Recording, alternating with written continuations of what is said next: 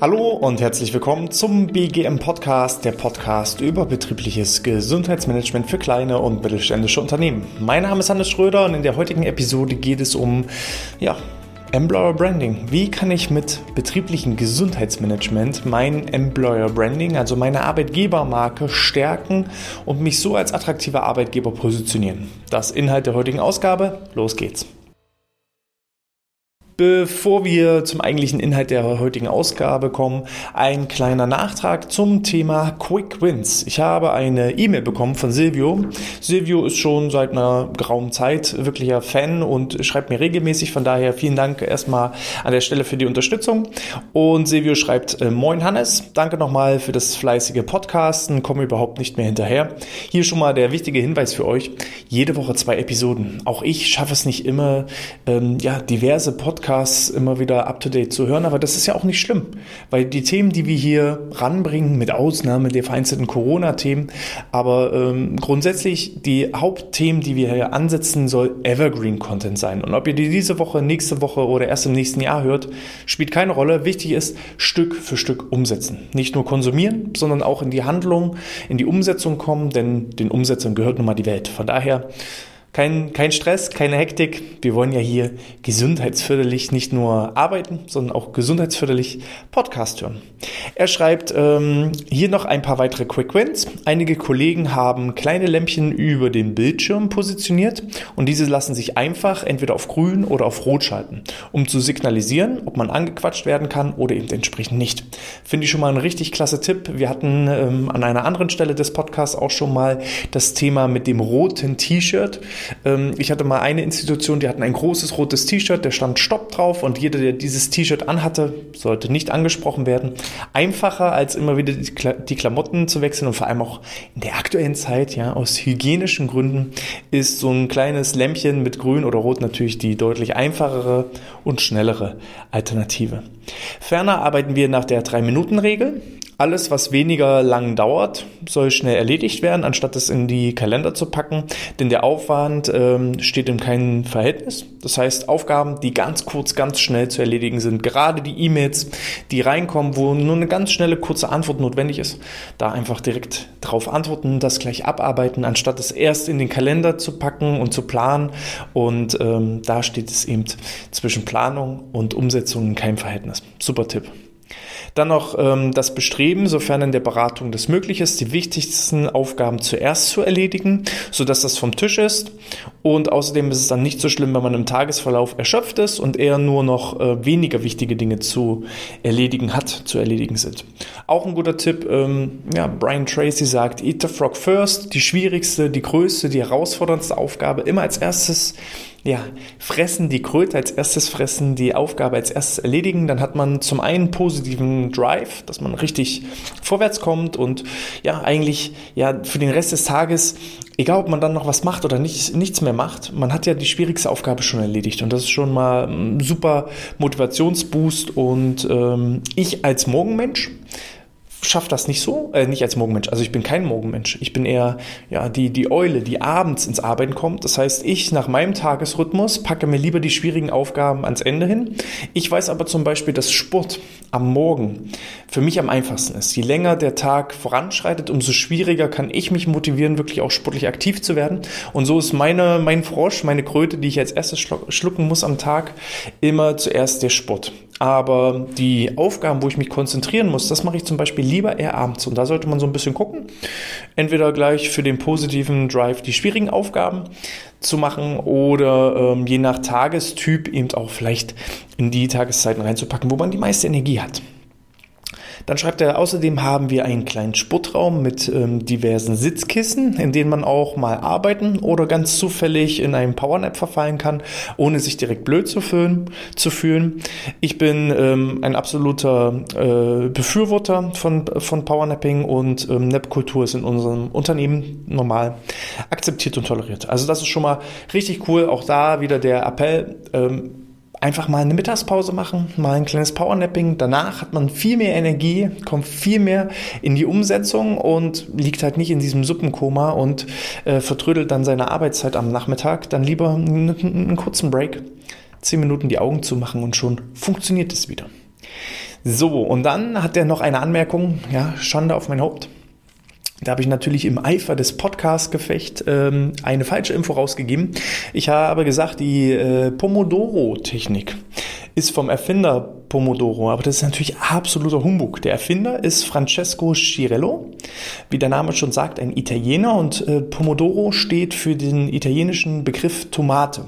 Denn er hatte eine Eieruhr in Form einer Tomate und deswegen heißt das Ganze Pomodoro-Technik, weil er immer seine Aufgaben in 30 Minuten Blöcke mit dieser Eieruhr in Form einer Tomate eingestellt hat und ähm, daher kommt auch der Name.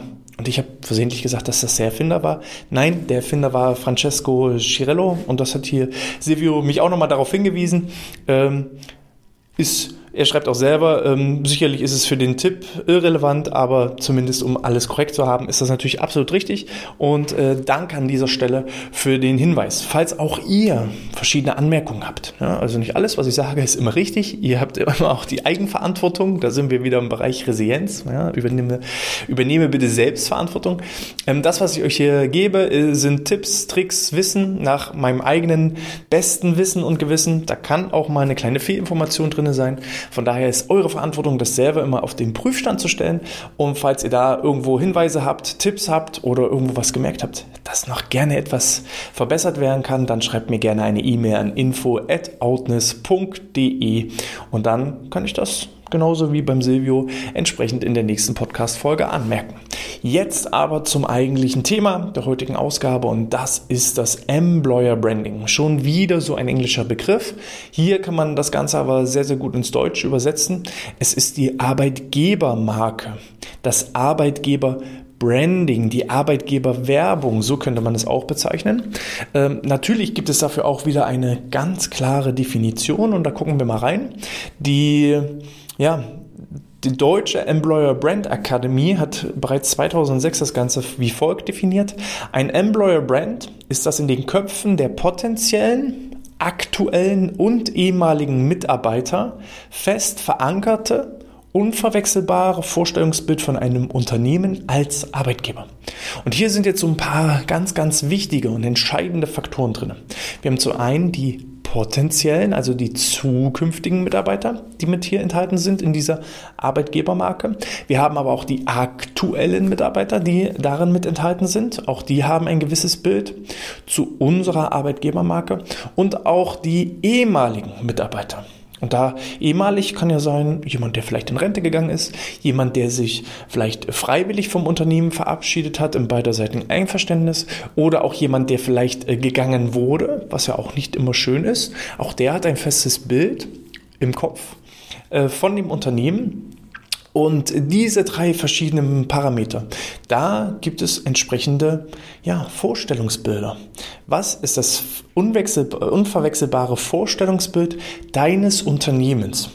In der Außendarstellung, in der Innendarstellung, also es gibt halt das interne Employer Branding und das externe Employer Branding. Also das nach innen gerichtete, hauptsächlich für die ehemaligen Mitarbeiter und die aktuellen Mitarbeiter. Und das nach außen gerichtete, hauptsächlich für äh, die zukünftigen Mitarbeiter, die also ein gewisses Vorstellungsbild von unserem Unternehmen haben sollten. Diese beiden Bereiche wollen wir mal durchleuchten. Vorher eine kleine Anekdote zu unserem eigenen Unternehmen. Wir selber haben ja den Claim gehabt, den haben wir jetzt immer weniger im Fokus gerückt, aber ganz am Anfang hieß es Outness mehr als nur Sport. Dieses mehr als nur Sport haben wir verstanden als, ähm, ja, wir können nicht nur Sportkurse anbieten, sondern wir können auch andere Dienstleistungen anbieten, sei es Entspannung, sei es Ernährung, sei es Vorträge, sei es äh, Teambildung, sei es Kommunikation. Das war zum einen ein, ja, der, der Inhalt des Claims, aber auch mehr als nur Sport ähm, in Form auch der Sportkurse, dass wir den Sport nur als Aufhänger nehmen für viele, viele verschiedene Dinge. Wir sagen zum Beispiel, wir sind Freunde statt Kollegen. Ja, also Freundschaft, Individualität, ähm, Gemeinschaft, soziales Miteinander. Mehr als nur Sport bedeutete für uns nach dem Sport auch viel Zeit mit den Teilnehmerinnen und Teilnehmern zu verbringen, untereinander, unter den Teilnehmern eben auch entsprechend ähm, zu vermitteln, Kontakte zu knüpfen, Freundschaften aufzubauen, äh, gemeinsam was zu essen, was zu trinken. Also mehr als einfach nur Sport. Das war unser Claim. Ähm, jetzt hatten wir aber folgende Herausforderung. Die ersten Mitarbeiter, die wir eingestellt hatten, waren zufälligerweise auch ausschließlich des männlichen Geschlechts und auch ziemlich sportlich. Die sind Hindernisläufe gelaufen, die waren richtig aktiv im, im, im Vereinssport aktiv, ähm, haben auch mal ja, 20 Klimmzüge am Stück gemacht und das haben wir gefilmt und haben es auf unsere Social Media Seiten gestellt. Und was mir dann passiert ist eines Tages war, dass ich eine E-Mail bekommen habe von einer potenziellen Mitarbeiterin, die eben zum einen fragte, naja, ähm, Stellen Sie denn auch Frauen ein? Ja, natürlich stellen wir auch Frauen ein. Also da haben wir keine Unterscheidung. Ähm, aber wir hatten eben auf unserer Seite ausschließlich Männer. Ja, das ist einfach so passiert. Nicht, dass wir da den Fokus drauf gelegt haben, aber ich sag mal, das Gründerteam, der Andreas und ich, wir waren ja schon mal zwei Männer und dann waren eben nochmal zwei äh, männliche Angestellte dabei. Das waren eben zufälligerweise auch Männer. So, und dann hatte sie eine Bewerbung geschrieben, werden denn auch Frauen eingestellt oder nur Männer und muss ich denn Extremsportler sein, um bei ihnen arbeiten zu können? Und da habe ich dann das erste Mal gemerkt, okay, wir müssen an unserer Arbeitgebermarke, an unserem Employer Branding arbeiten, weil unser Slogan lautet hier mehr als nur Sport. Also so wie uns auch der potenzielle Mitarbeiter wahrnimmt, so nehmen uns ja auch die potenziellen Kunden wahr. Und wenn die das Gefühl haben, wir sind alles bloß durchtrainierte Extremsportler und sollen dann mit äh, Mitarbeitenden in einem Unternehmen arbeiten, die vielleicht nur Otto-Normalverbraucher, ohne das jetzt irgendwie zu werten oder so. Ich bin auch bloß ein Otto-Normalverbraucher, also ich würde mich genauso da einkategorisieren. Ähm, aber wir müssen da an unserer Außendarstellung arbeiten. Gerade wenn der Claim lautet, mehr als nur Sport. Und das war halt ein Learning. Und dann haben wir das so ein bisschen verändert, auch in Social Media, nicht immer nur dargestellt, was wir für tolle Helden sind, sondern auch mal äh, gezeigt, dass wir doch bloß ganz normale Menschen sind, die äh, auch mal Spaghetti Bolognese essen oder mal ein Säckchen trinken oder was auch immer. Ähm, und das hat dann eben auch zur Veränderung ähm, geführt. Ein weiteres Beispiel ist, ähm, dass wir dann auch regelmäßig unsere Freitags-Teams-Meetings, also nicht Teams, von Microsoft Teams, sondern unsere wir hatten jeden Freitag ein Team-Meeting, wo wir gemeinsam entweder Mittag gegessen haben oder gefrühstückt haben. Und dann habe ich äh, tatsächlich auch mehrere Bewerbungen bekommen, wo dann drin stand, ähm, ja, ich würde gerne auch in Zukunft bei Ihnen freitags mit äh, gemeinsam beim Teamfrühstück dabei sein und für kulinarische Spezialitäten sorgen. Und das finde ich halt mega cool, wenn ich nicht nur als Chef dann so eine 0815 Bewerbung bekomme, die ich irgendwie aus Google mir zusammenkopiert habe und dann tausendfach an verschiedene Unternehmen versende versende, sondern da eben schon auch die Individualität zu sehen, dass der potenzielle Mitarbeiter sich mit mir und meiner Marke beschäftigt hat und sich da auch direkt mit eingliedert. Und da sieht man schon, warum ist Employer Branding so wichtig? So wie du es nach außen kommunizierst, so kommt es auch zurück. Und so ist es eben auch jetzt beispielsweise der Podcast hier. Du könntest ja vielleicht ein potenzieller Mitarbeiter sein. Du konsumierst das Ganze jetzt. Ich habe auch schon verschiedene mh, hm, Podcasts zum Thema zum Beispiel Unternehmenskultur. Wie ist die Unternehmenskultur in unserem Unternehmen? Und das kommuniziere ich natürlich nach außen. Und wenn ich dann als potenzieller Mitarbeiter das höre und mich damit identifiziere und das gut finde, dann ist es automatisch ja, Arbeitgeber-Branding ja, Employer Branding, Mitarbeiter Branding. Weil der Mitarbeiter weiß eigentlich schon, was, was droht ihm bei uns, wenn er sich bei uns bewerben sollte. Wie ticken wir, wie arbeiten wir, wie geht das bei uns?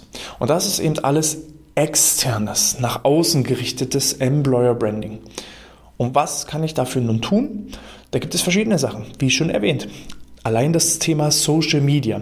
Ich erlebe, gerade bei uns hier in Mecklenburg-Vorpommern ist das vielleicht nochmal, man sagt immer so schön, wir sind immer so zehn Jahre hinterher, was die Technik angeht. Ich erlebe ganz, ganz viele Unternehmen, die schon seit Jahrzehnten am Markt sind was ja schon mal für Tradition steht, die aber auch dann teilweise im Rahmen der Digitalisierung es irgendwie verpasst haben, Anschluss zu finden zu eben sozialen Medien, sei es Facebook, sei es Instagram, sei es LinkedIn, sei es Xing, wo ich mich einfach mit meiner Arbeitgebermarke ganz klar positionieren kann, darüber sprechen kann, auch mal ja, so, einen, so einen Blick hinter die Kulissen geben kann. Wie sieht überhaupt die Arbeit bei mir aus? Wie sind so die Arbeitsabläufe? Was sind denn da für Aufgaben? Was sind da für Menschen? Das ist schon mal eine richtig gute Möglichkeit, wie ich das Ganze eben nach außen richten kann. Dann ist auch ähm, die Art der Kommunikation. Ja, wenn ich so eine Stellenbeschreibung erstelle, mache ich das ja, richtig, richtig stark, klassisch förmlich, äh, mit Sie-Formulierung in einer ganz klassischen Struktur. Oder versuche ich da eben vielleicht auch junge, modernere Kommunikationswege und Darstellungsformen zu wählen, auch mit Bildern, mit, mit ähm, sehr kreativen Texten weg vom klassischen, vom traditionellen. Auch da kann ich mich unterschiedlich positionieren. Ich gebe euch mal ein ähm, extremes Beispiel, auch aus ähm, unserem Unternehmen weil da kann ich natürlich auch am besten von sprechen. Ähm, da haben wir eine ganz klare Arbeitgeber-Branding ähm, ja, gemacht. Also ich, ich erkläre es einfach mal. Also wir haben nach Physiotherapeuten gesucht und Physiotherapeutinnen, selbstverständlich, und haben dazu eine Facebook-Anzeige geschaltet.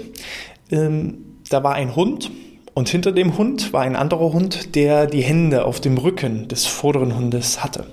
Und äh, da haben wir groß, dickfett drüber geschrieben. Also sah halt aus, als ob der eine Hund den anderen Hund massiert. Und wir haben halt drüber geschrieben, wenn du keine Lust mehr hast, ständig behaarte Rücken zu massieren, dann bewirb dich jetzt. Wir suchen Physiotherapeutinnen, ähm, Bewerbung unter www und so weiter.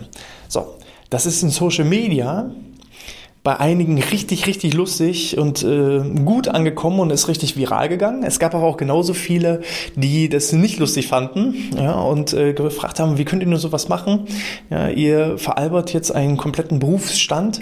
Und wir haben halt klar gesagt, okay, wer das witzig findet, und darüber lacht und sich daraufhin und angesprochen fühlt und sich daraufhin bei uns bewirbt, der tickt halt genau wie wir. Ne?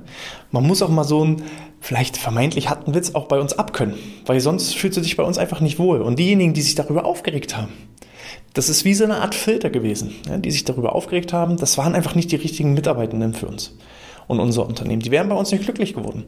Und auch das, die Art und Weise, wie man eben so kommuniziert, ist auch schon mal Arbeitgeber, Employer Branding. Ein weiteres schönes Beispiel ist zum Beispiel die Marketingabteilung von Sixt. Ich weiß nicht, wer, äh, also ich bewundere das immer wieder und ich will auch nicht wissen, wie viele Schadensersatz- und Unterlassungsklagen die Firma Sixt im Jahr bekommt. Aber Sixt hat sich auf die Fahnen geschrieben, wir nehmen unsere Politiker gerne aufs Korn und werden entsprechende Werbeanzeigen immer wieder gestalten, die eben so ein bisschen, ja, spitz formuliert sind gegenüber unseren Politikerinnen und Politikern. So, und wer jetzt eine klare politische Stellung hat oder eben eher konservativ angesetzt ist, der würde sich niemals bei Six in der Marketingabteilung bewerben die Leute, die das richtig cool finden, die das feiern, die finden das toll und die überlegen sich auch wahrscheinlich im Rahmen der Bewerbung, was muss ich machen, um einfach aus Tausenden von Bewerbungen heraus, herauszustechen. Und das sind halt genau die, die ich haben möchte als Unternehmer, als Unternehmen. Und genauso ist es eben auch bei mir. Ne? Also ich verlange einfach von meinen potenziellen Mitarbeitenden, dass sie Bock darauf haben, bei mir zu arbeiten, weil sie genauso ticken, weil sie den Podcast hier hören, weil sie sich mit den Themen beschäftigen. Ich liebe betriebliches Gesundheitsmanagement. Ich erzähle den ganzen Tag von nichts anderem haben. Ich lebe es, ich atme es. Ja, selbst nachts träume ich vom BGM. Und solche Leute brauche ich einfach auch. Und das ist dann, wenn ich solche Aussagen jetzt hier treffe, das ist klares externes Employer Branding. Wie kann ich das jetzt nach innen machen? Weil hier geht es ja auch darum, wie kann ich mit betrieblichem Gesundheitsmanagement mein Employer Branding entsprechend stärken. Und wie der Name schon sagt, ne, die Stärkung des Employer Brandings geht mit BGM. Da haben wir zum einen zum Beispiel das Thema Familie. Ich habe eine Kollegin, die hat vier Kinder. Ja, und ich buhle jetzt schon darum, in 15 Jahren, dass wenigstens ein, zwei, drei von den Kindern bei mir in die Ausbildung kommen. Weil meine Mitarbeiterin ist eine richtig, richtig gute Mitarbeiterin. Und wenn die Eltern gute Mitarbeiter sind, dann ist die Wahrscheinlichkeit, dass die Kinder, weil sie es von, von Natur aus gleich so mitbekommen haben und vielleicht auch mein Unternehmen dann da schon äh, von vornherein auch schon so kennen, das sind potenzielle, richtig gute Nachwuchskräfte. Also ja, muss man sich vielleicht auch im Rahmen des Employer Brandings jetzt schon überlegen, lassen wir für, für die Kids mal T-Shirts drucken oder Cappies drucken oder was auch immer, dass sie sich gleich auch mit der Marke identifizieren, Schülerpraktikum, keine Frage, sofort gleich mitnehmen und so weiter und so fort. Auch das ist schon mal internes Employer Branding, was sich dann automatisch auf das externe aus, ausbreitet. Dann ist natürlich auch der Faktor, die Zielgruppe kennt die Zielgruppe. Ich als Sportler kenne viele, viele andere Sportler. Wenn ich gerne Autos schraube, dann kenne ich viele Autoschrauber. Wenn ich Pflegekraft bin, dann habe ich vielleicht auch in meinem privaten Umfeld Leute, die in der äh, Pflege arbeiten. Und was ist denn einfacher, als ein richtig toller Arbeitgeber zu sein? Tue Gutes, rede darüber und ähm, ja, mach deine eigenen Mitarbeiter zu entsprechenden Fans, die dann dich direkt weiterempfehlen. Ich habe auch einige Mitarbeiterinnen und Mitarbeiter, die auf Empfehlung bei uns gelandet sind. Weil einer unserer Mitarbeiter gesagt hat, ey, bewirb dich bei uns. Ist total toll, hast einen tollen Chef, hast äh, ein tolles Unternehmen, hast ein tolles Team, hast tolle Kunden. Du kannst hier nichts falsch machen. Komm auf jeden Fall zu uns. So. Und das funktioniert aber eben nur, wenn ich glückliche und zufriedene aktuelle Mitarbeiter habe. Und dann haben wir eben auch das Thema nochmal, was ist mit äh, den ja, ehemaligen Mitarbeitenden? Da muss man eben einfach auch schauen. Auch wir sind in der Herausforderung gelandet, dass wir Leute gehen lassen, nicht äh, ja, mussten, sondern gehen lassen wollten. Und da muss man einfach gucken, wie gehe ich da auseinander? Versuche ich trotzdem noch irgendwo auf Augenhöhe zu kommunizieren? Das ist eine Herausforderung, das ist schwierig. Ja, es gibt auch ähm, Mitarbeiter in unserem Team, die gegangen sind von sich aus. Das hat dann teilweise ähm, Entwicklungsgründe, das hat teilweise familiäre Gründe. Und ähm, auch da kann man solche Leute vielleicht nochmal zur Weihnachtsfeier einladen oder ähm, gibt man ihnen, da gab es einen schönen Tipp im Talente-Podcast äh, zusammen mit äh, Michael Assauer, kann ich euch an dieser Stelle auch nochmal empfehlen, da in den Podcast nochmal reinzuhören.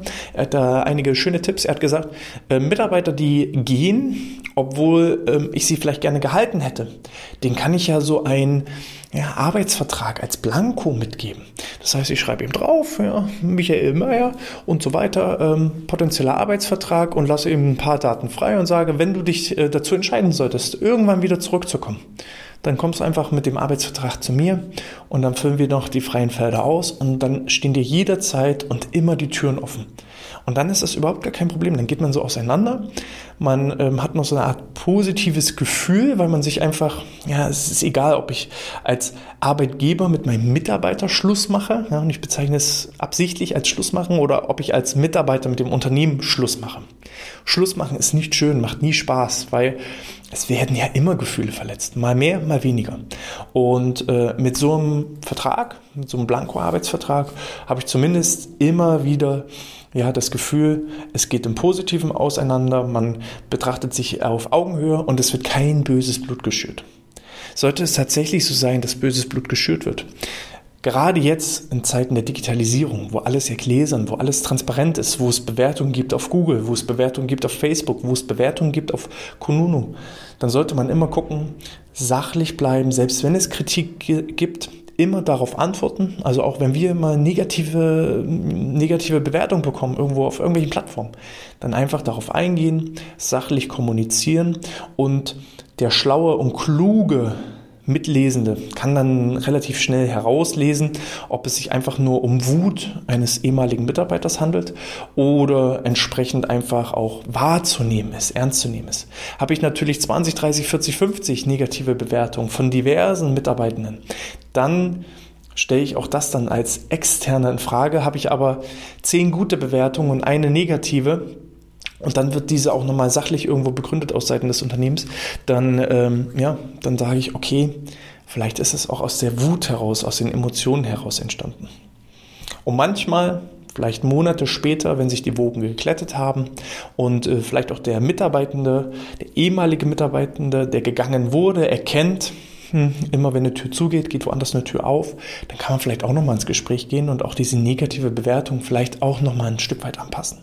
So, das sind so ein paar kleine Inspirationen, Tipps zum Thema Employer Branding, warum Employer Branding wichtig ist.